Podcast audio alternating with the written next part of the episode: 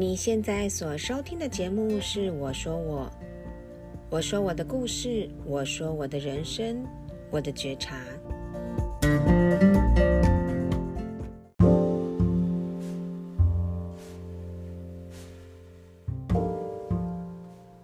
大家好，欢迎收听这一集的《我说我》。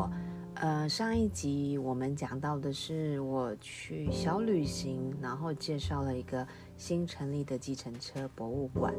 那么这两个礼拜我有一点忙碌，在忙什么呢？就是因为在忙这个小朋友的大学申请入学，我觉得很烧脑，所以我今天想要在 Podcast 里面谈一谈这个。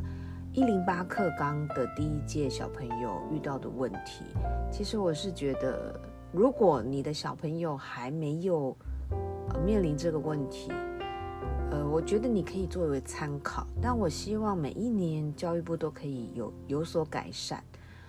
嗯，去年是一百零七年嘛，那是最后一届的这个呃学习历程的这个备审资料的书面，那今年一百零八年呢，比较特别，跟一百零七年不一样的地方，就是在他们的备审资料呢，都已经先上传。那这个东西我可以跟大家解释一下，因为我的女儿比较有趣，她是一个嗯，很追求，呃，如果有这个东西要达成，那她就会去达成的人，所以在高中的这三年来。他的确在这个多元，呃，多元备审资料啊，多元化的这个表现，还有学习的历程上面呢，做了很多很多的上传。那这个有很多家长不太懂这个，嗯，我可以跟大家解释，以前呢，一百零七年之前。我们小朋友一样有很多多元表现，很多学习历程档案这些东西。不过这些东西都是你放在自己的家里面，然后有很多书面。比如说，呃，你去进摊活动，他会给你个证书；或者你去当一个什么爱心小队长，他会给你的证书；或者是你可以拍照，哈、呃，如果你担任学校的股长，好、比如说。呃，班长啊，风纪股长啊，这些你就是有一个特别的表现，或者你参加呃学校内的表演表现比赛，甚至是校外的，好，比如说台北市的、国际的，比如说科学展呐、啊，等等等等，这些都叫做表现。那在一百零七年之前呢，他们是使用书面的，也就是说。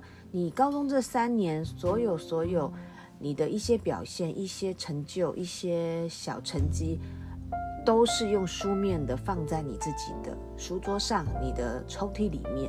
那等到高三的时候，你要开始去面试，啊，就是你高中的我们所谓学测考完了，你就要去面试的时候，你就要把你所有的资料集结成册，然后装订成一本。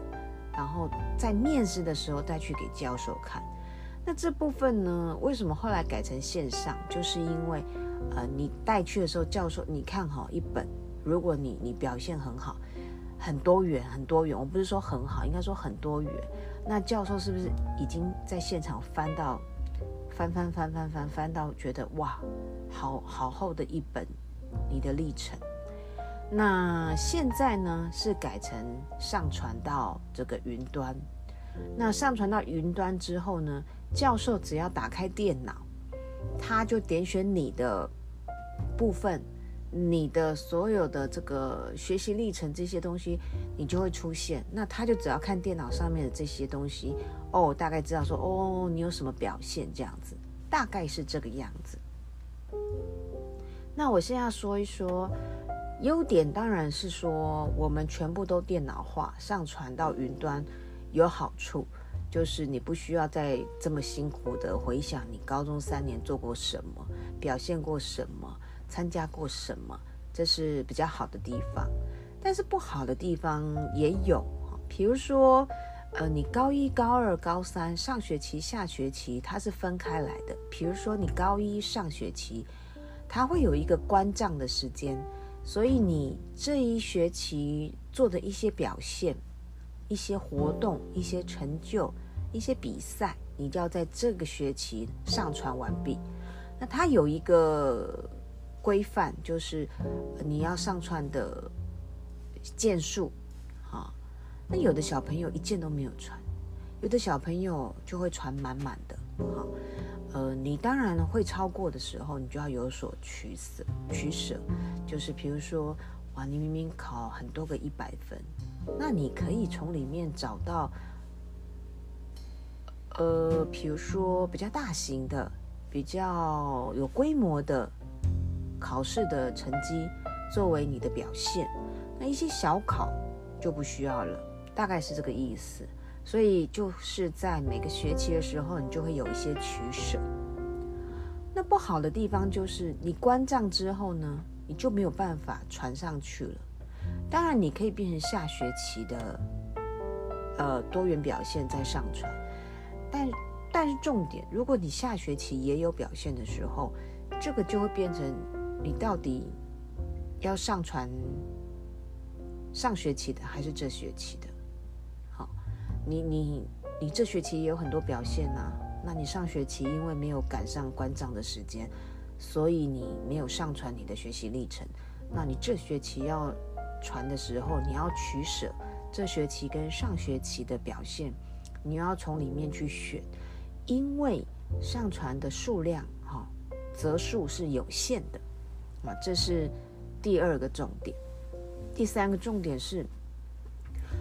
我觉得现在高中生很辛苦，因为在高中的三年，他们会因为有关账的这个 deadline 时间，他们就会比较紧张，他们会希望这学期的表现丰富一点啊，你就想上传多一点，然后所以他们会不断去累积一些自己的表现。那如果没有的时候，就会有像像我女儿就会去找，比如说，嗯，他们会去动物园。当这个志工，这也是一个多元表现。那动物园会开一个志工单证明给你，那你也可以去，比如说，呃，我记得什么官邸士林官邸的花园也是有，比如说导览义工，这你也可以去申请。那这从哪里看呢？如果印象没错，其实 Google 就可以。比如说，你可以上去搜搜寻的是高中志工。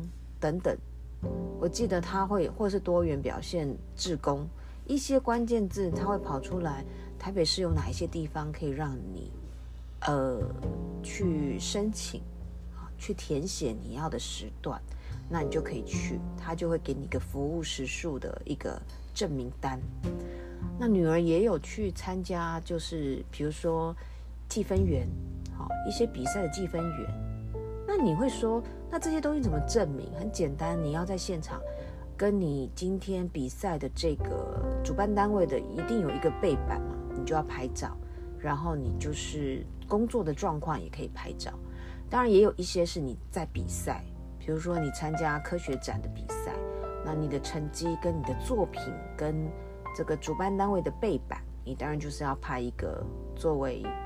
哎，证明你去参加，那最好就是奖状啊，你可以上传你的奖状这一些等等。可是我后来发现呢、这三年小朋友很辛苦的在追逐，让自己的多元表现丰富化。比如说还有小论文的写作，还有一些学校成绩的上传，很多很多，因为它上面有很多选填的。如果你的小朋友已经开始是高中，你可能比较清楚。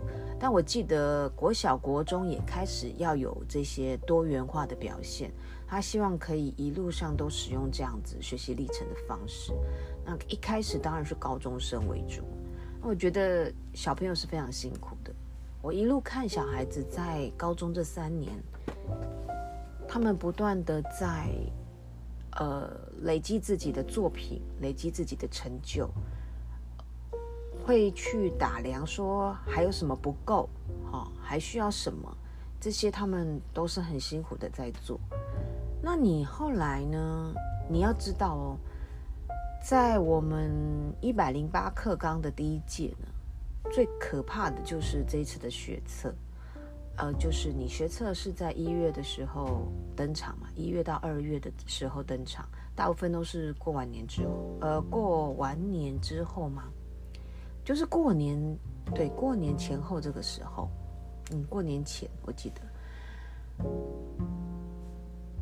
可是。国文、英文、数学是不能再重考。那一百零七年的时候是国英数，如果你学测第一次没考好，你在七月份我们也会有一个指考哦，分科测验呢，它是可以让你国英数重考，这是不太一样。所以今年呢，国英数不能重考，所以很多数学考得比较难，很多学生都很痛苦，是因为不能再重考。那我女儿是英文、国文、数学，这次也是她最拿手的是数学，可是考差了。她以前是考得很好的，就是跟模拟考比，可是不能再重考，这是一个。第二个是今年分数学 A 跟数学 B，我跟大家解释一下数 A 数 B 的问题。数学 A A 呢跟数学 B 是在高一的时候分的，你要选 A 还是 B 呢？你在高一的时候就要做选择。你会觉得很痛苦，为什么？到底要 A 好还是 B 好？那我这边呢，会觉得每一个学校的导向不太一样。我女儿的学校呢，会告诉这些文科的小朋友说：你们最好都选 B，因为呢，数 B 比较简单，这样你就有多的时间可以去念别的科目，不要执着在数 A。因为数 A 呢是，呃，需要学到微积分，好，那那时候我们在数 A 数 B 的时候就犹豫很久很久，因为他数学很好，可是问题是老师就一直觉得不需要数 A，啊，那这个这一点呢，在学测的时候我是很后悔的，所以我可以跟很多爸爸妈妈讲，如果你的小朋友数学真的不错，有念文组的话。我是非常赞成去念数 A，一定是念数 A。原因在哪里？数 A 呢，在文科，我们以前讲一类组、二类组、三类组。二类组、三类组，我们比较不用去谈，是因为二类组、三类组大部分都需要数 A。因为有一些理工的部分就会用到数 A。那文科来说，数 A 有什么好处？如果你的小朋友念公立的，好，或者是商学的，比如说比较需要用到商业呃计算的，会计啊、经济啊、气管，那是属于国立的，政大、台大、中央啊等等，他们都看数 A，甚至是东吴都看数 A。所以各位爸爸妈妈，我强烈建议，如果你的小朋友真的能够，呃，喜欢数学，一定要念数 A。当时呢，我在考虑这件事情的时候，我是有问过其他的这个有经验的老师。那有一个老师呢，他是教数学的，那他是在台北的高中，公立高中任职。他告诉我，小孩的 level 到就去念数 A。可是这时候是跟他们学校孩子学校的老师背道而驰嘛，因为学校老师觉得数 B 就好了，你其他时间去念别科。但我后来发现，当我们在选择学校的时候，遇到非常大的困难，就是很多好的学校看的是数 A，所以你没有办法去念数 A，呃，就是他看数 A 这个这些学校的一些科系。好比说心理系，有的心理系不看数学 A，有的心理系要看数学 A，但是好的心理系看数 A，为什么？因为其实，在心理学里面有一块很大就是统计的部分，那统计是的确是需要数学这个呃逻辑比较清楚的学生嘛，所以他们在这个时候其实就是要数 A。好，那你反过来会问我说，啊，你就明明知道要数 A，你怎么不念数 A？可是我可以跟爸爸妈妈讲，你的小孩在高三的时候才会去碰到你要读什么学校，甚至是你才会拿到大学申请入学的招生简章。大学申请入学招生简章是很厚很厚一本，有点像我们以前在念外文书那样子的厚厚度，很大一本，里面有。第一类组到第四类组，所有所有的学系、大学学系，全部全部字体很小。如果我们用这个，平常我们是看十二嘛，标准字是十二字体的话，它应该只有七或八，你就知道有多小。有一些著名的地方是五到六的字体，好，字号号数。你到高三的时候才会碰到这一本大学申请入学的招生简章，请问你怎么会提早知道你要念的那个系，他要数 A 还是数 B？好，这是一个点。也就是说，我们在高一的时候要做了一个抉择，是数学的分科分分 A、B，这一点我们做错了。上就是在选学校的时候。我们有丧失了一些资格，这很懊恼。好，第二，呃，国中的时候，我记得有做过一些性向测验，比较简单的性向测验，比如说你是对空间感好吗？对数字感好？对这个文字感好吗？对艺术好吗？它有一些性向测验，小朋友在懵懵懂懂的时候做了这些测验，大概知道自己的方向。高中的时候，我们也会做性向测验这一块，但是我很想问各位父亲、母亲，我们这些大人，当我们在高中的时候，请问有多少人知道你的未来要走哪一个学系？很少人知道吧？就我来说，我曾经跟我先生讨论过这个问题，的确，我。在念高中的时候不知道，可是我在填科系的时候，我只填了一系列的传播，呃，也不是传播新闻，就是我只想念新闻、广告、印刷，在我们那个年代，其他我几乎就没有填，商科我就没有填，呃，理工当然也是没有嘛。好，可是我的先生不一样，他是不知道自己要念什么，他是就他的。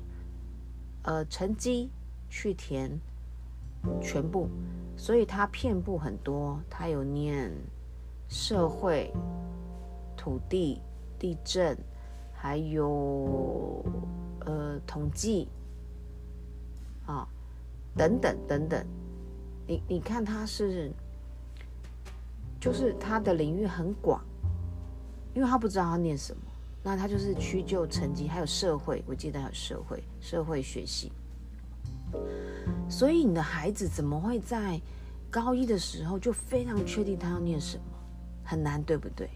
好，这一次的学测呢，国英数，好，国英数考一次不能再考。那如果你考不好的时候呢，你只能学测。呃，分科测验的时候，就是我们说的七月，七月的时候呢，你可以再考什么？考你的社会或是自然分科。那也就是说，他那时候不是用级数算，而是用你真正的成绩去帮你分。那那个时候呢，你就可以呃填比较多科科系，你的志愿可以填比较多。好，那听到这边，我不知道大家有没有一点概念，就是说，第一个。数 A 数 B 的问题，第二个，呃，学习历程的问题。你高三三年，高中三年，你都不断在累积你的作品成就、服务时数、爱心时数等等等等，你都要不断的上传。也就是说，你在学校的时候，你都要不断的想你的成绩、你的多元表现，好，还有你未来想做什么。那很多家长就会觉得不知道啊。那在教育部这边就会告诉你说，在教育端呐、应该说教育端，他们会在高中的时候开很多选修课程。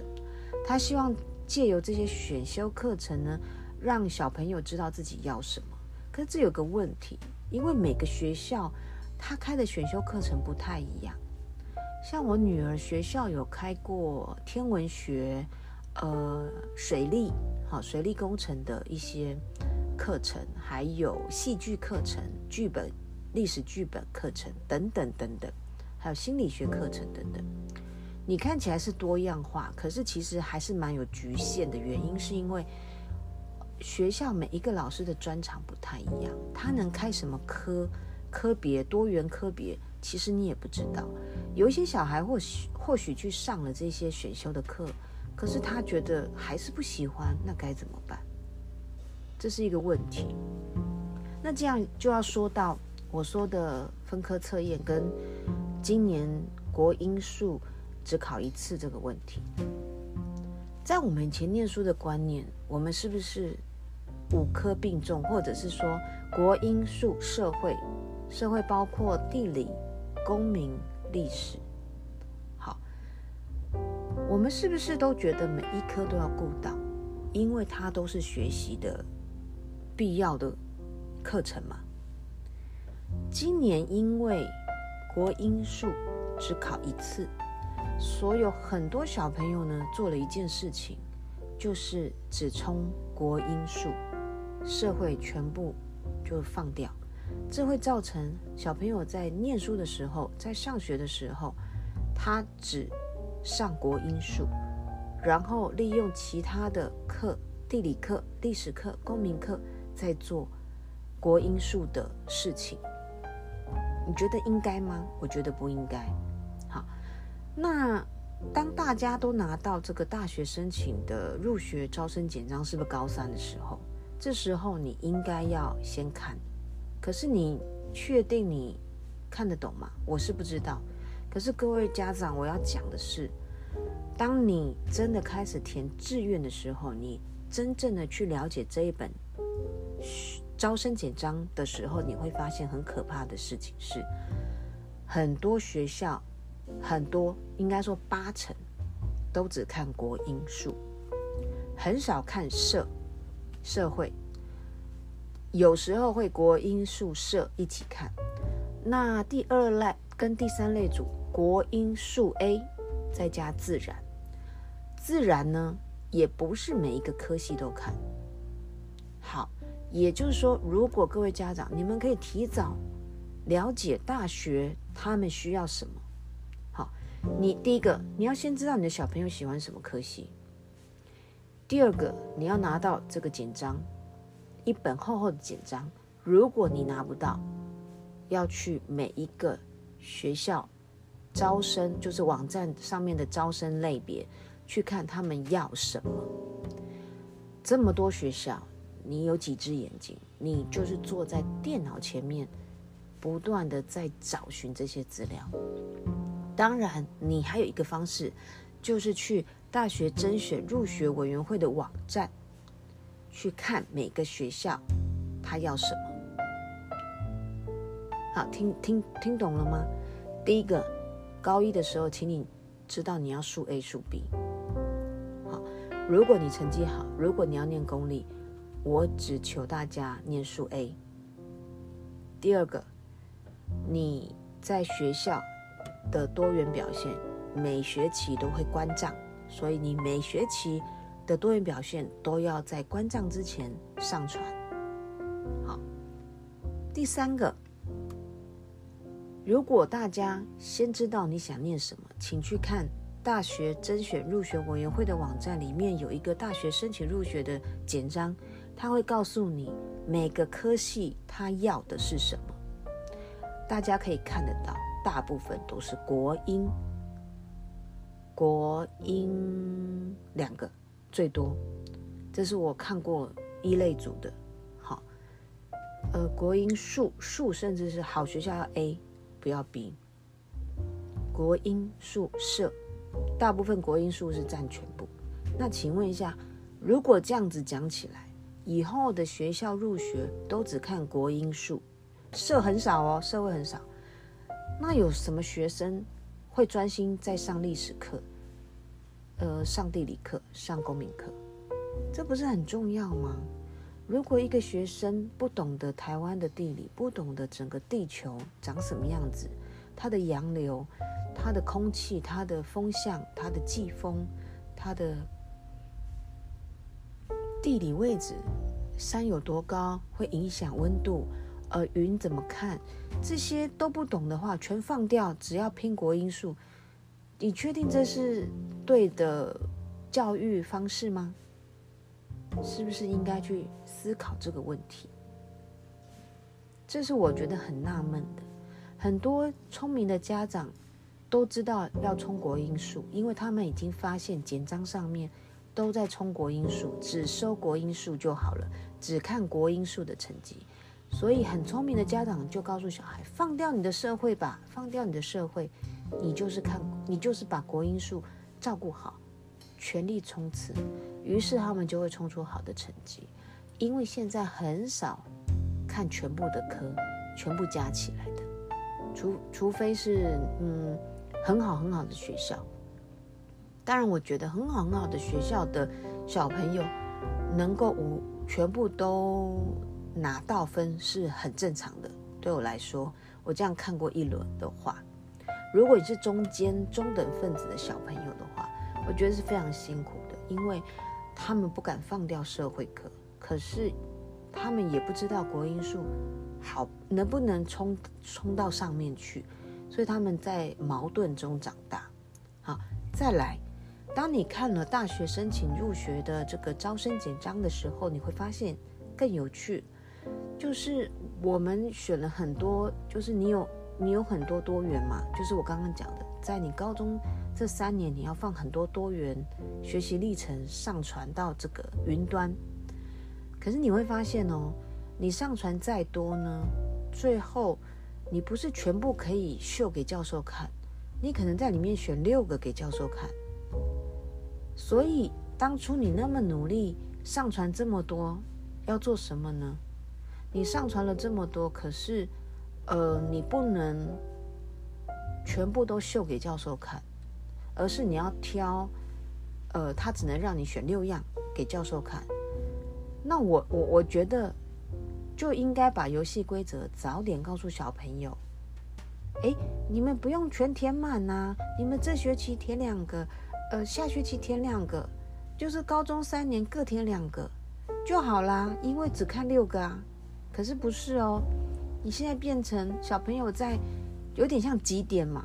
他挤满点了，然后你才告诉他说：“哎，你不用挤五十点啊，其实我们二十点就达标了。”那他为什么要挤五十点？因为他还会说：“所以你要删掉你的三十点，因为我们只需要二十点。”有一些那么努力的孩子在累积他的成就，可是却不能全部秀给教授看。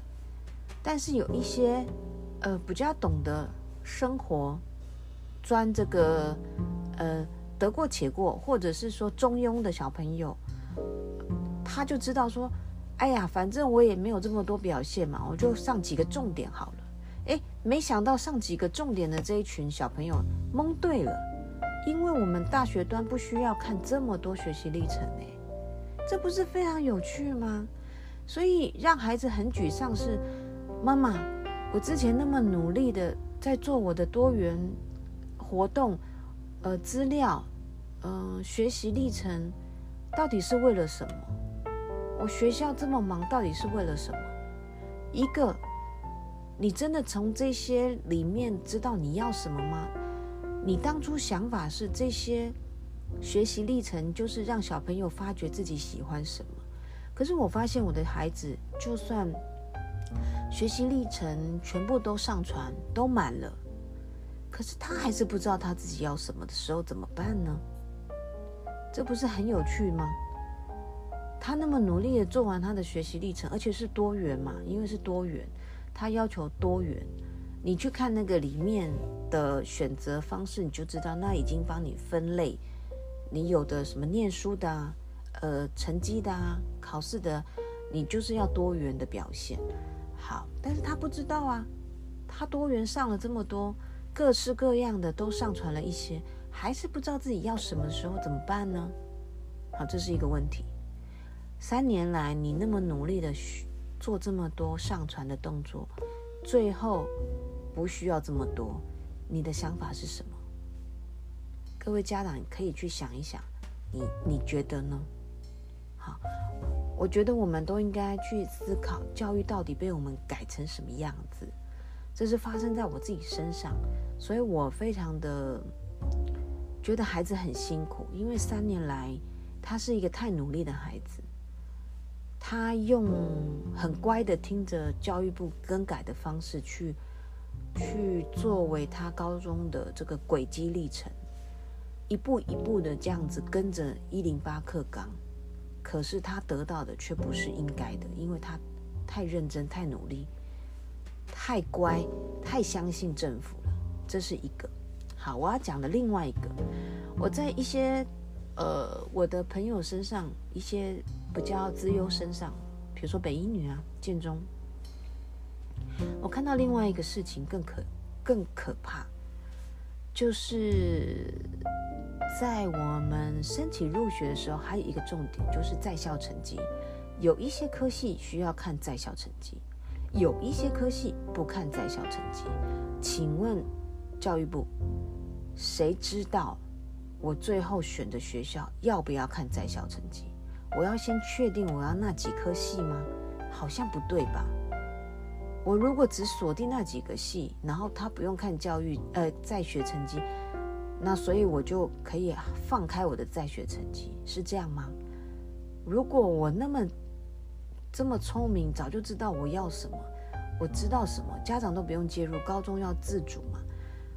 我不觉得耶，大部分的孩子会选择一个，就是我先把我的在校成绩呃 hold 住，所以很多小朋友不敢乱请假，什么考试都去考，学校的考试都不敢漏掉，因为他算在在校成绩，因为我们申请大学的时候。在校成绩非常重要。好，这又另外一个问题了。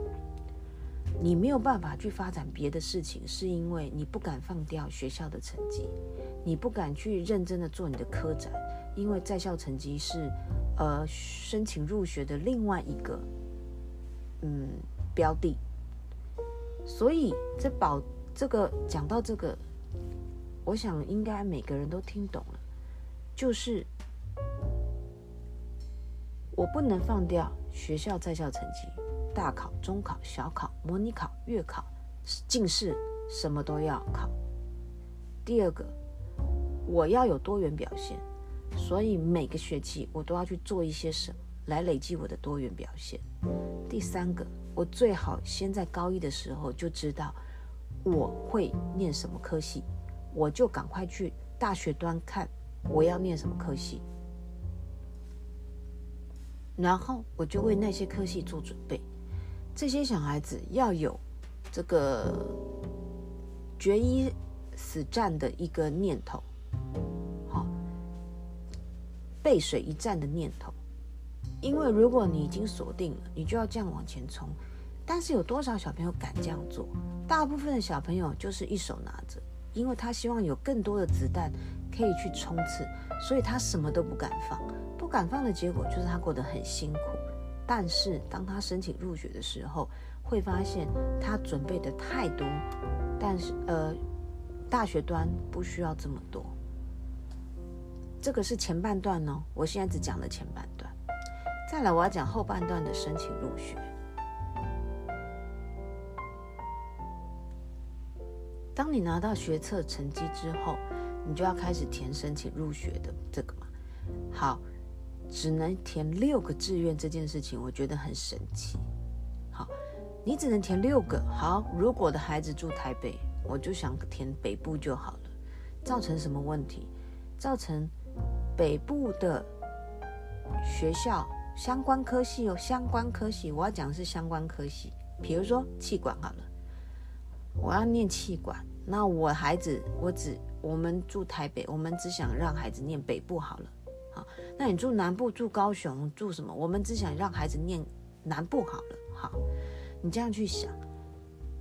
我发现我填的时候，我才发现我不能哇，台北这个学校我有诶，这个大学我有，这个大学我有诶。那我就是呃相关气管相关科系的每个学校，呃分数可以的我就都填。填了之后，你发现什么问题？他们面试同一天呢，这让人匪夷所思。你打开天窗说亮话，就是大家都在抢学生，因为少子化，让面试的时间同一天。好，比如说今年是五月二十二、一、二二这三天是最热门的。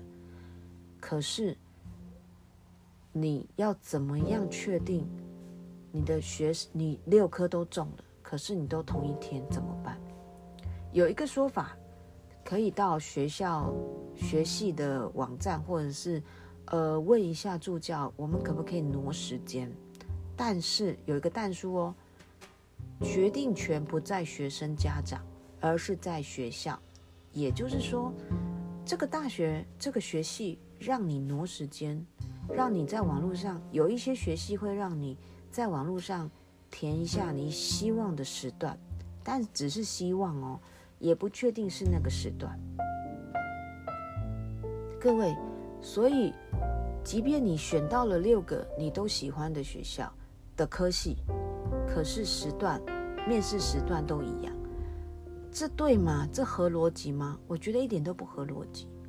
你要孩子们知道自己要念什么，他也知道了，他也全力冲刺了，他就是喜欢这相关的，他喜欢的是企管、经济，呃，类似这种，呃，会计。好，可是他喜欢的学校，因为要抢学生嘛，都在同一天面试。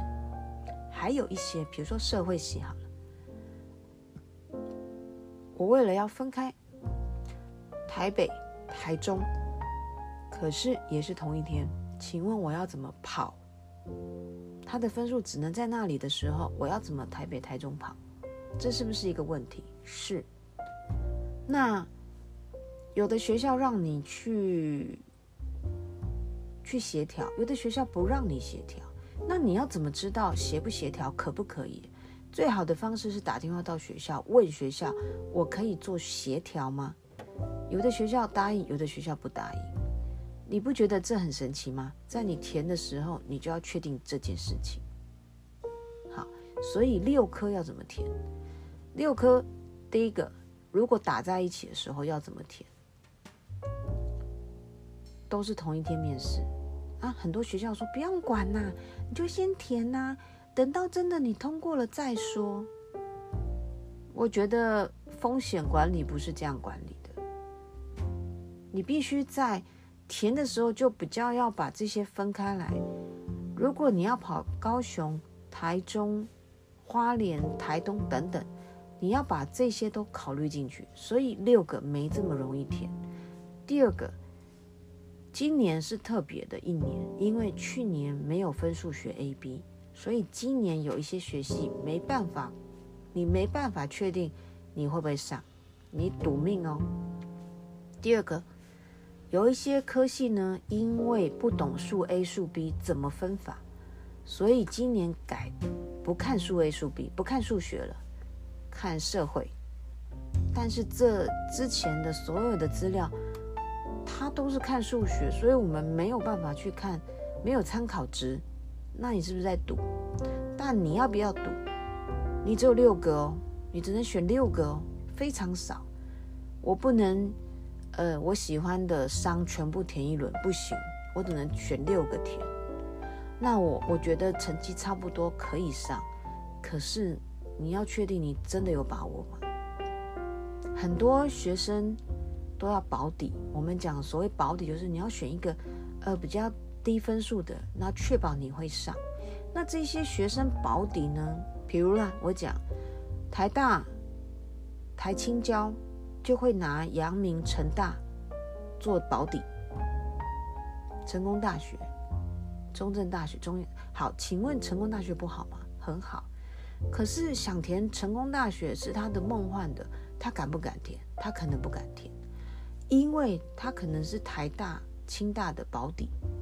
这些考满级分的人的保底，他会拉高成功大学录取分数，可是他并不会去念，为什么？因为他台大上了，面第一轮的这个成绩出来的时候，你你填六个嘛，那如果有人成功保底，成功大学保底，可是他念台，他台大也上了，他会去成功吗？不会。可是他的成绩会成为成功大学的那个科系的平均值。如果你的小朋友可以到成功，大概可以到成功，可是他的竞争对手是念台大的，所以也就是说，他明明分数也蛮高的，可是这个成功大学的这个科系的平均值被台大、清大、交大填保底的这些考生平均值拉上去了，他是不是就上不了？或许好一点，它可以变成被取，好，他可能就会被被取上嘛。可是这这是对的逻辑吗？我有点不觉得耶。你让人家觉得好像成功成功大学很糟糕吗？都会都收被取生，因为在去年成功大学有一些科系，当他正取生录取了，可是都没有人来报道，哎，为什么？因为这些人也考取了台大。所以你为什么占了成大的名额呢？因为你要保底。这个逻辑，我觉得太赌注，而且这对念书跟教育上面来说，我觉得不是很好的观念。我认为不是很好的观念。所以当孩子在填保底的时候，我们觉得已经蛮保底了，因为跟你的级分数已经差两两级分、三级分。结果老师就会说不够保底，要保的话要四级分、五级分，就是差你。比如说你考五十好了，结果他说你要拿四十五分的级分数的学系来当你的保底，要差五分，那你就浪费一个一个一个一个志愿了嘛？你只能填五个，那那个可能不是你很爱的，而且。而且你知道吗？念很好的学生，就是分数很高的学生，并不想填一个很烂的。比如说了，比如说你的成绩都是台大、政大，好，文科的话，台大、政大，他并不想去填一个辅大呀。对他来说，他就是一个公立的公立大学的这个小孩嘛。可是老师叫他保个底，要保个五级分的话，要填到辅大，他。他就不愿意啊，但他敢不敢不填呢？你觉得？大家听一听，你敢不敢不填老师的建议？你说我不太相信，可是老师会说，依我的经验，这个经验让你觉得你不知道该不该相信，欸，诶，你会觉得很痛苦，就是我我真的要，我只能填六个志愿，可是我竟然有一个志愿要填那么低，应该吗？那我其他志愿我我不能都填台北，我想住在家里不行诶，因为我用看这个录取面试的时间，诶，会强蹦诶，怎么办？所以我们就不断在这种天人交战，这不是，我觉得这不对。如果你真的让孩子觉得大学是是他心目中理想的学校，那不应该用这个方式保底。保底这件事情，那那好，那很多人就说，呃，我们有特殊选材呀、啊，呃，繁星计划这些，我的孩子都可以，好，都有去参加。可是你要知道哦，特殊选材是十一月还没考学测之前，学测又是一关，学测完之后你要填志愿，而且还要参加这个，你要准备这个面试资料跟自传填写。如果你有繁星的话，你还要准备繁星的资料，这让孩子不断的在准备资料。可是你还不知道你会不会上，所以如果你每一关都没上的时候，你要参加最后七月的分科测验的时候，请问你会不会觉得前面的努力你都很沮丧，很沮丧？我要跟很多爸爸妈妈讲，在我们这个。呃，我认识的里面有很多学生是支持不住的，他在前三志愿的学校，他承受不住这样子不断不断不断的呃折磨，就是这种准备了不知道会不会上，又没上，准备了没上，准备了没上，于是他他身心灵受不了，所以他就是休学了，甚至有人就干脆繁星，好吧，那我就繁星文化好了。前三志愿呢，我没有说文化不好，可是前三志愿的小朋友，高中是前三志愿的小朋友，他不想再努力了，所以他就选择低就。也有的小朋友选择休学，他不想再努力了。我知道很多小朋友在学测的时候，呃，上哪一间就去哪一间，为什么？因为他也不想再努力了。这是对我们教育是对的吗？我觉得不对耶。那很多想要分科测验的小朋友，他能念书吗？我觉得他念不下去，因为学校好吵哦，大家都在，都觉得自己有学校，所以都在吵。那那些学测就是要念分科测验的小朋友，怎么好好的准备七月的考试呢？好，再者说，为什么很多人不参加学测分科测验？有一个很大的原因，是因为学校端这边希望他们能够赶快拿到他们想要的人才，所以他们不会把这个呃我们所谓的分科测验的名额放很多。就是分科测验的名额比例不会那么高的意思，它又是另外一个竞争哦。听到这边有没有觉得很复杂？然后不想听？可是我希望还没有还没有进入这个漩涡的父母亲们可以听一下，因为如果你能够在高一就开始准备，对你高三的时候是很大的帮助。前人的这个经验呢、其实是很值得大家去先分享，去听听看，但是不要到后来才做决定。我一开始也觉得说，哎，要照学校，因为学校有他的这个策略，跟他会把这些都都照顾得好好的，呃，会会在适当的时间告诉孩子该做什么。后来我发现并不是，他就叫小孩先做，先做，先做。然后到最后，你才发现，我们自己必须要先了解。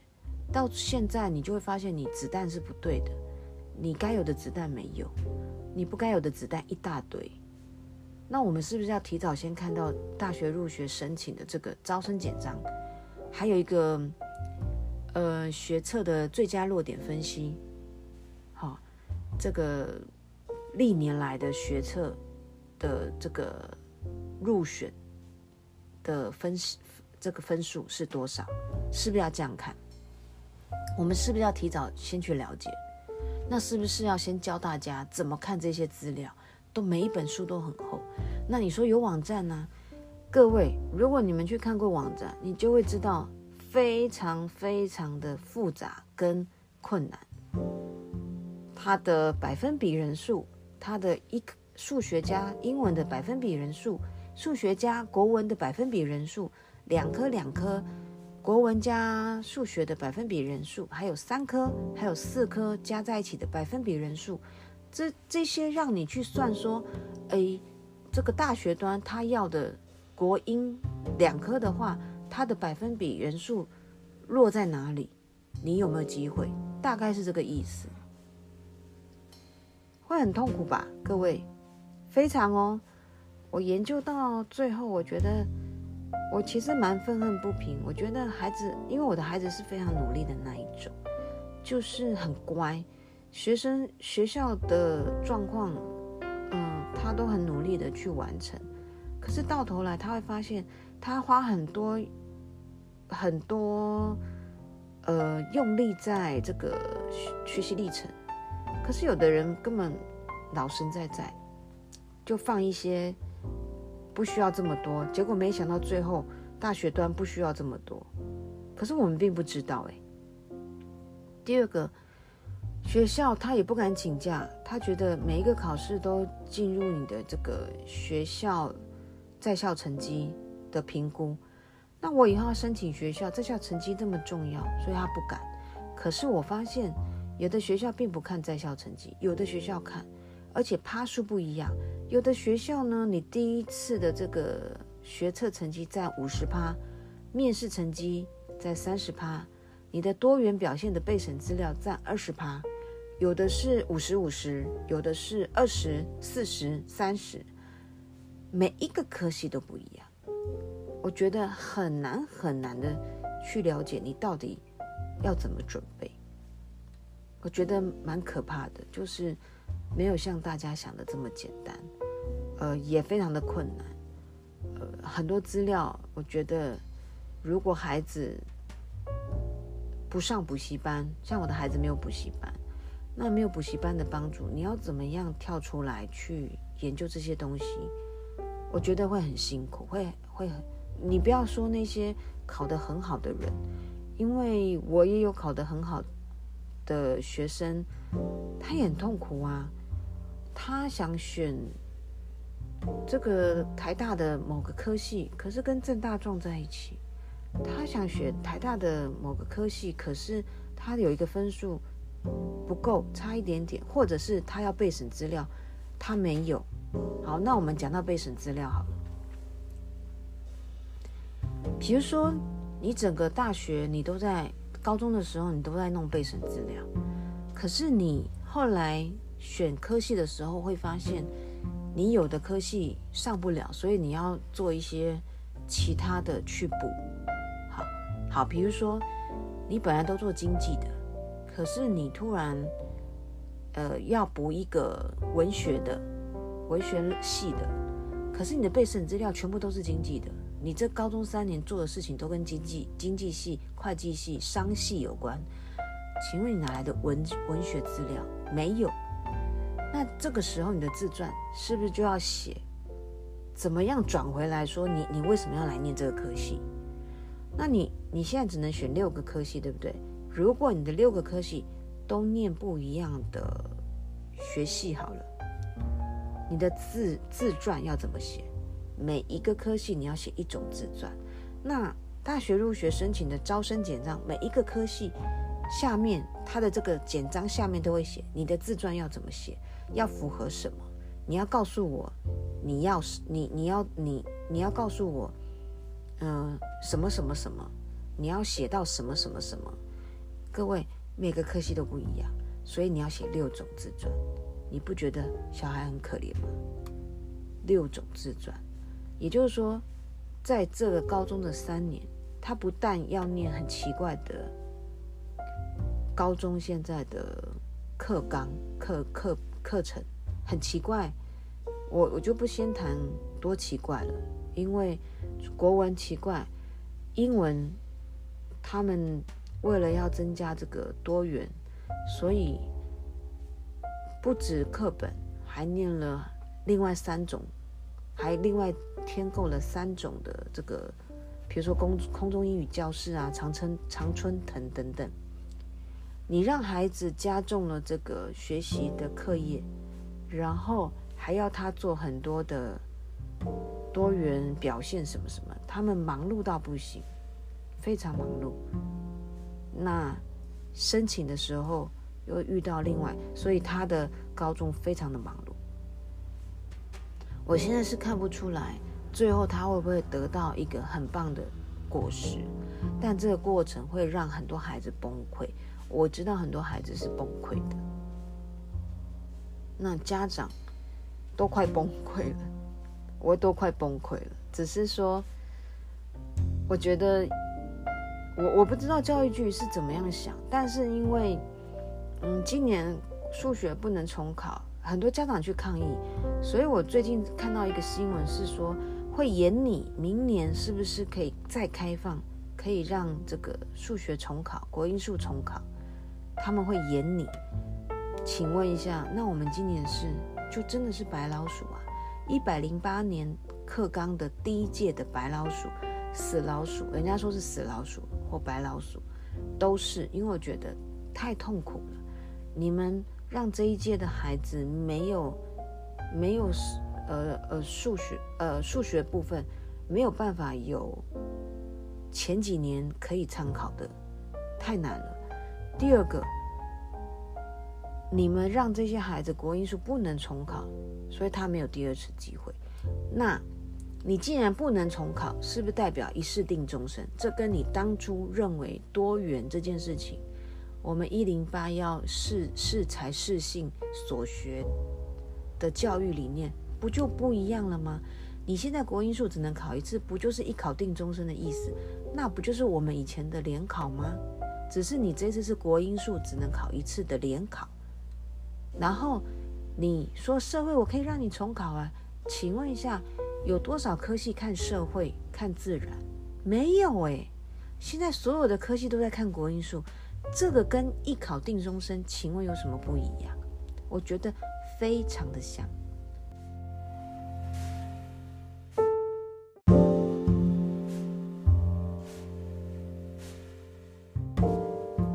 这一集有点长，是因为呃，在讲大学入学申请的方式跟一些令人诟病的一零八课纲，因为我们是属于第一届，嗯，或许有一点点冗长，是不好意思，我现在使用的这个录音软体没有办法剪辑中间的部分，所以有点长，但是我还是希望以我的经验，可以给大家一点点呃认识一零八课纲的部分。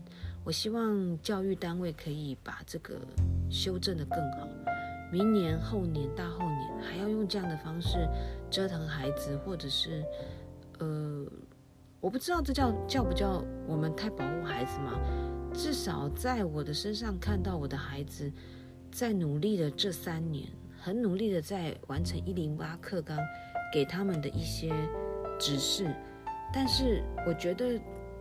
终究到最后一端是有点崩溃，也有点点变成他之前的努力有一点不知道为何而写这些东西，甚至不需要为什么要去那么努力的搜集他自己的学习历程，这是一个部分。甚至他要忙成这样，又要顾功课，然后又要呃，还最后其实不用上课，不用社会都不要上啊，大家都摆烂也可以啊。反正我国英数把它抓起来，我就可以稳稳的过关了。我不觉得这是对的。教育部可能没有办法管每个大学学系他怎么样录取学生，看哪一个科系。可是各位可以去好好看一下申请入学的这个简章，你会发现大部分的科系都只看国英数。这样子的话，教育部难难道不应该管一下吗？你们不不看社会，不看自然，那不要考，那也不要念好了。但如果不念，这社会变成怎么样呢？只有国文跟数学跟英文可以撑住这个整个社会吗？我也不觉得。今天的这个 podcast 就提供给呃给给各位参考，也给我自己呃一点小小的抒发。那我们下次见。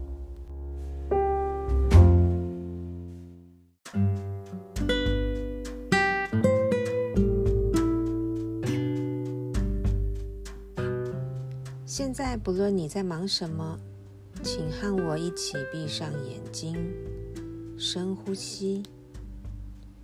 你可以这样跟自己说：“辛苦了，我的身体，我今天真棒，谢谢我自己。”如果你也有故事，如果你也在练习觉察，欢迎来信与我分享。